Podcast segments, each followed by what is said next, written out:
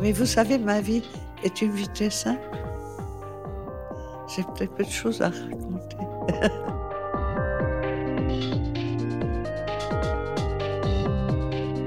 Les Grandes Dames de l'Art est une série de podcasts produite par Aware, Archives of Women Artists, Research and Exhibitions, en partenariat avec l'INA, avec le soutien de la maison Veuve Clicquot et la délégation à la transmission des savoirs et à la démocratisation culturelle du ministère de la Culture. Les grandes dames de l'art. Les grandes dames de l'art. Les grandes dames de l'art. Les grandes dames de l'art.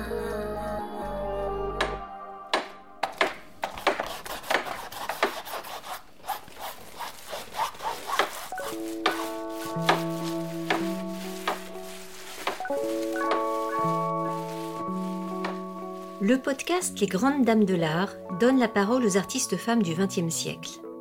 Elles parlent de leur œuvre, de leur vie, du monde qui les entoure et de leurs conquêtes. Partons à la recherche de leur présence, de leurs secrets. Retrouvons l'histoire cachée des artistes femmes à partir de leur voix. Après trois épisodes consacrés à des grandes sculptrices, j'aimerais vous faire découvrir l'une des pionnières de l'abstraction, Maria Elena Vera da Silva. Jusque très récemment, on a cru que l'abstraction avait été inventée par les hommes artistes et essentiellement travaillée par eux. Pourtant, lorsqu'on se penche sur cette tendance, on découvre le contraire. De très nombreuses femmes ont renoncé à la figuration, comme leurs collègues hommes de leur époque, et investi chacune à leur manière ce vaste continent de l'art. Vera da Silva est l'une d'entre elles, dont l'histoire est assez extraordinaire, car son travail a été reconnu très tôt dès l'âge de 40 ans. Elle a reçu de nombreux prix, dont le Grand Prix national des arts en 1966, puis la Légion d'honneur en 1979. Ses œuvres ont été exposées dans le monde entier et se trouvent aujourd'hui aussi bien à New York, dans les collections du Guggenheim, qu'à Londres, à la Tate Moderne, et à Paris, au Centre Pompidou. Maria Elena Vera da Silva est une des rares femmes à avoir connu la célébrité de son vivant. Cette voyageuse a beaucoup représenté les villes dans lesquelles elle a vécu. Lisbonne, Paris et enfin Rio de Janeiro, son lieu d'exil pendant la Seconde Guerre mondiale. Dans sa peinture, les villes sont schématisées et deviennent des formes abstraites. Mais avant de l'écouter parler de son travail, revenons à sa vie. Autre particularité de Vera da Silva, sa présence importante dans les médias ce qui est assez logique pour une artiste célèbre. En 1957, elle est invitée à une émission intitulée Le monologue du peintre, où sur 28 artistes, seules deux femmes participent. Maria Elena Vera da Silva et Léonore Fini. C'est le moment où la renommée de Vera da Silva devient internationale. Il semblerait d'ailleurs qu'elle soit jusqu'à la fin des années 70 l'artiste femme la plus invitée à la radio. Quant à la télévision, elle y apparaît pour la première fois en 1961, à 53 ans, dans l'émission intitulée, et c'est d'ailleurs assez amusant, L'art et les hommes. Sept ans après, on la retrouve dans l'importante émission Revue des arts, qui choisit d'ailleurs de démarrer avec elle.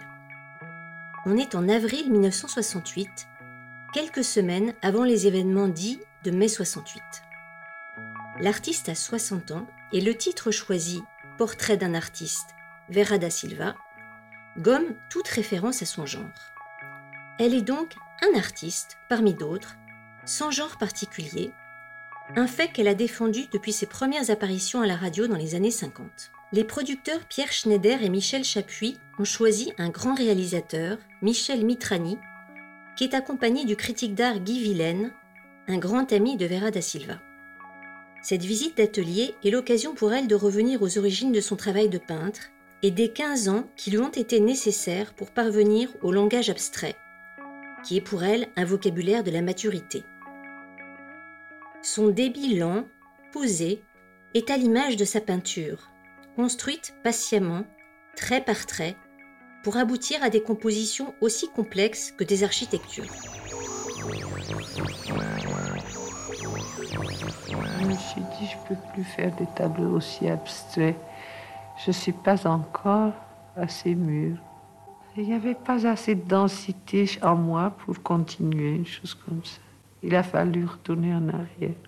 Je suis dit, plus tard, quand j'aurai de l'expérience, grande expérience, tout ça prendra un corps. Maintenant, c'est bien, mais je ne peux pas continuer. Je sentais, si je continue à faire des choses comme ça, ça deviendrait vide. J'ai cherché à faire des choses plus, je ne dis pas plus réelles, mais moins dépouillées, parce que c'était trop tôt pour moi. Je trouvais que j'étais pas mûre pour faire ça, pour continuer comme ça. J'étais, euh, il à mon avis, il fallait l'enrichir. Et je n'étais pas assez riche encore. J'avais 27 ans quand j'ai fait ça, 28, 27 ans. Je me sentais pas assez riche pour, pour pouvoir faire cette, simplicité. Je voulais que les choses abstraites soient vivantes. Et c'est une lutte entre les deux, une bataille entre. Entre la chose très construite, entre l'architecture du tableau et puis la vie. La vie. Lorsqu'on regarde de près les tableaux de Vera da Silva, on est étonné d'y trouver peu de matière. C'est qu'elle les construit par fines couches successives, où la couleur joue un rôle essentiel, en plus de la grille abstraite qui est récurrente. Dans cette lente construction, l'artiste accepte la part de l'accident. Le temps joue un rôle essentiel pour résoudre ses indécisions, son incertitude. Ce processus coïncide avec ses sujets. Qu'il s'agisse de bibliothèque ou de ville, on retrouve partout la même trame que l'artiste appelle un labyrinthe terrible. les temps courts, les temps longs. Il y a des petits temps et des grands temps. Et puis, il y a le battement du cœur.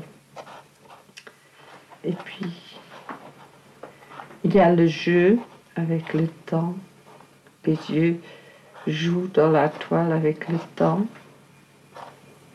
Parce qu'il faut un jeu pour les, pour les spectateurs. Il ne faut pas seulement regarder le tableau, il faut jouer avec le tableau. Et avec le temps dans le tableau. Les différentes perspectives, c'est. C'est les contradictions. C'est les contradictions qui nous guettent. Il n'y a pas de surface, il n'y a pas de matière, il n'y a pas de geste, il n'y a rien mes tableaux. Il n'y a que des petites taches Enfin, disons, il n'y a que de couleurs et dessins, il n'y a pas de matière, il n'y a pas de geste. Vera da Silva s'inspire de nombreux objets pour arriver à l'abstraction. Parmi ses sources d'inspiration, la bibliothèque est centrale. Accumulation de livres, de savoir, de mémoire, la bibliothèque et sa représentation sont pour l'artiste une source de plénitude au quotidien.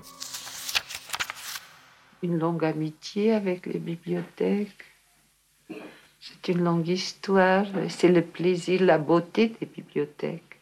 Et puis, ce sont des boîtes de Pandore. Ça garde dedans des secrets très jolis. Puis, on a, un, certain bien-être à voir des livres.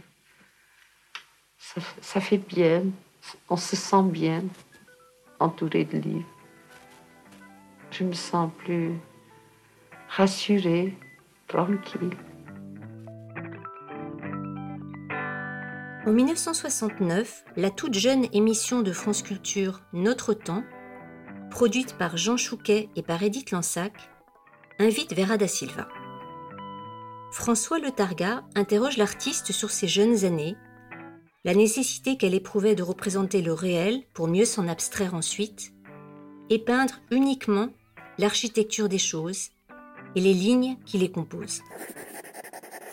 Dès le début, vous voyez au musée, on voit qu'il y a une ligne très, très continue dans ce que je fais depuis l'âge de 20 ans.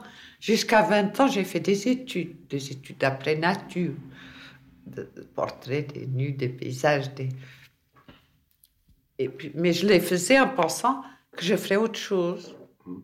Mais il fallait faire ça pour avoir un contact très réel. J'ai dessiné le squelette humain pendant une, une année. J'ai fait que dessiner des os, des os dans toutes les positions pour les connaître, les os. Et cette ossature humaine, peut-être qu'elle est quelquefois dans mes tableaux même d'architecture. J'ai tellement dessiné, j'ai tout un rouleau de dessins d'anatomie qui ne sont pas très beaux d'ailleurs, mais qui sont très précis. Je tâchais de faire le plus possible de connaître la forme d'un pied, toute, cette architecture d'un pied, d'une main. Ça m'a beaucoup intéressé.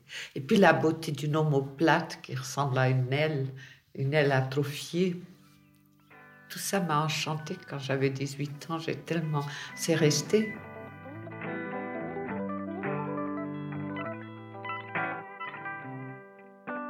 L'émission de 1988, La nuit sur un plateau, salue un grand événement. L'exposition rétrospective de Vera da Silva dans les Galeries nationales du Grand Palais.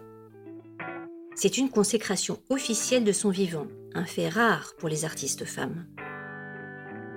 Dans son entretien avec le producteur et présentateur de l'émission, Alain Weinstein, Vera da Silva revient sur son départ de Lisbonne et son choix de s'installer à Paris.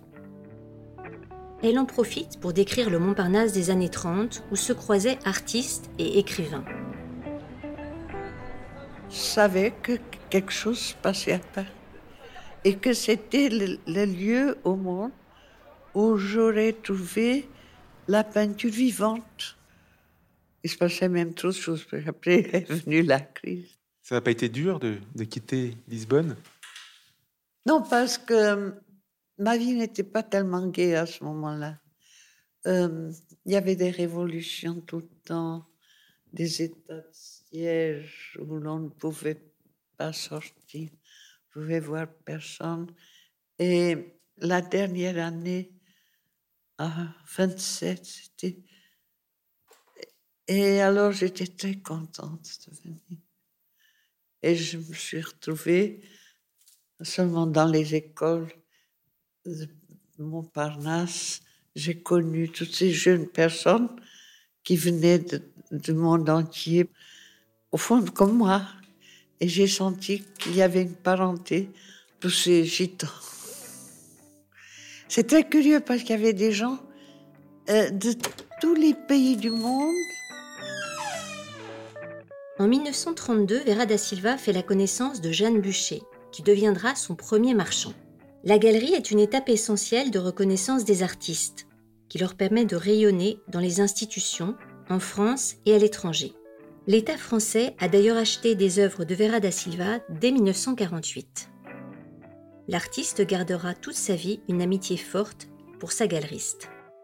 Avec moi, toutes les choses durent très longtemps. Je suis, euh, Jeanne Buchet a fait une exposition de moi en 1933 et je continue. Et à ce moment-là, Jeanne Bûcher avait une galerie, toute petite galerie, euh, rue du Cherche-Midi. Et quelque temps après, elle est allée boulevard Montparnasse, dans un petit hôtel particulier très joli. Et puis après, ce petit hôtel particulier commençait à être vétuste. Jeanne Bûcher était partie. C'est le mari de sa petite fille qui l'a pris, Jean-François Gégère. Ils sont cousins, ils sont. Euh, alors il, il a continué dans le même sens que Jeanne Bûcher, qui était une femme extraordinaire. Elle a fait beaucoup pour moi. Parce que pendant la guerre, j'ai laissé le peu de tableaux que j'avais. Parce que quand j'étais jeune, j'ai je peignais beaucoup, je travaillais beaucoup, mais je réalisais très peu de choses valables. Mais elle a placé mes tableaux dans des endroits très importants, ce qui a été beaucoup pour moi.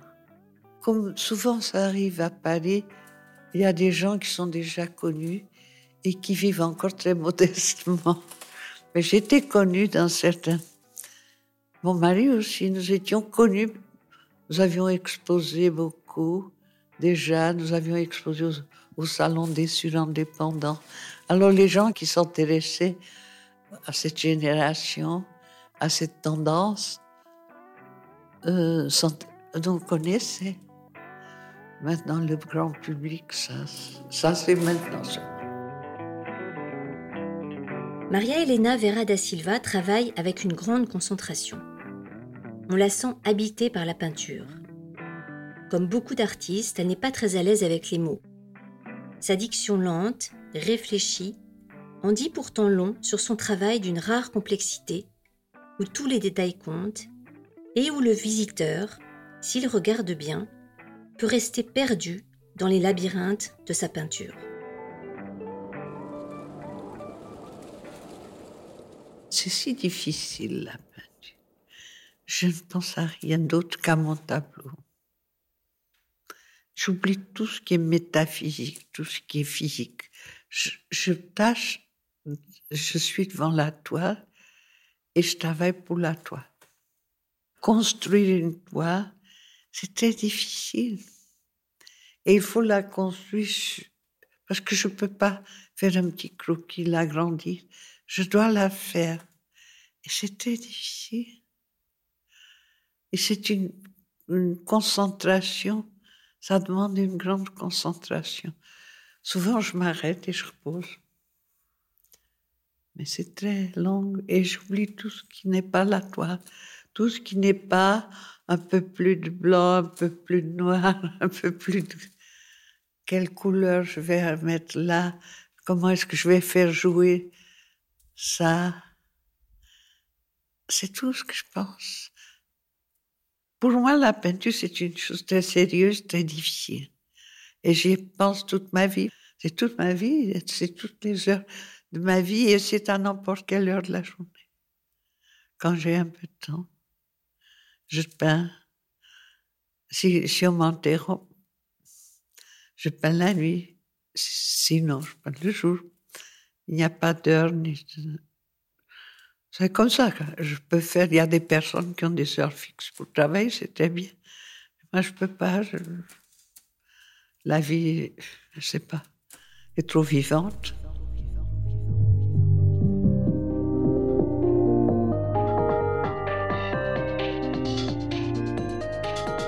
À la préparation, Mathilde Decroix avec l'équipe de Ware. À la réalisation, Élodie Royer. Musique originale Julienne Ogil. Générique Andrew Nelson. Mixage sonore Basile Beaucaire. Conseil scientifique Catherine Gonard et Marjorie Micucci. Voix Camille Morino. Pour en savoir plus, rendez-vous sur le site de WARE.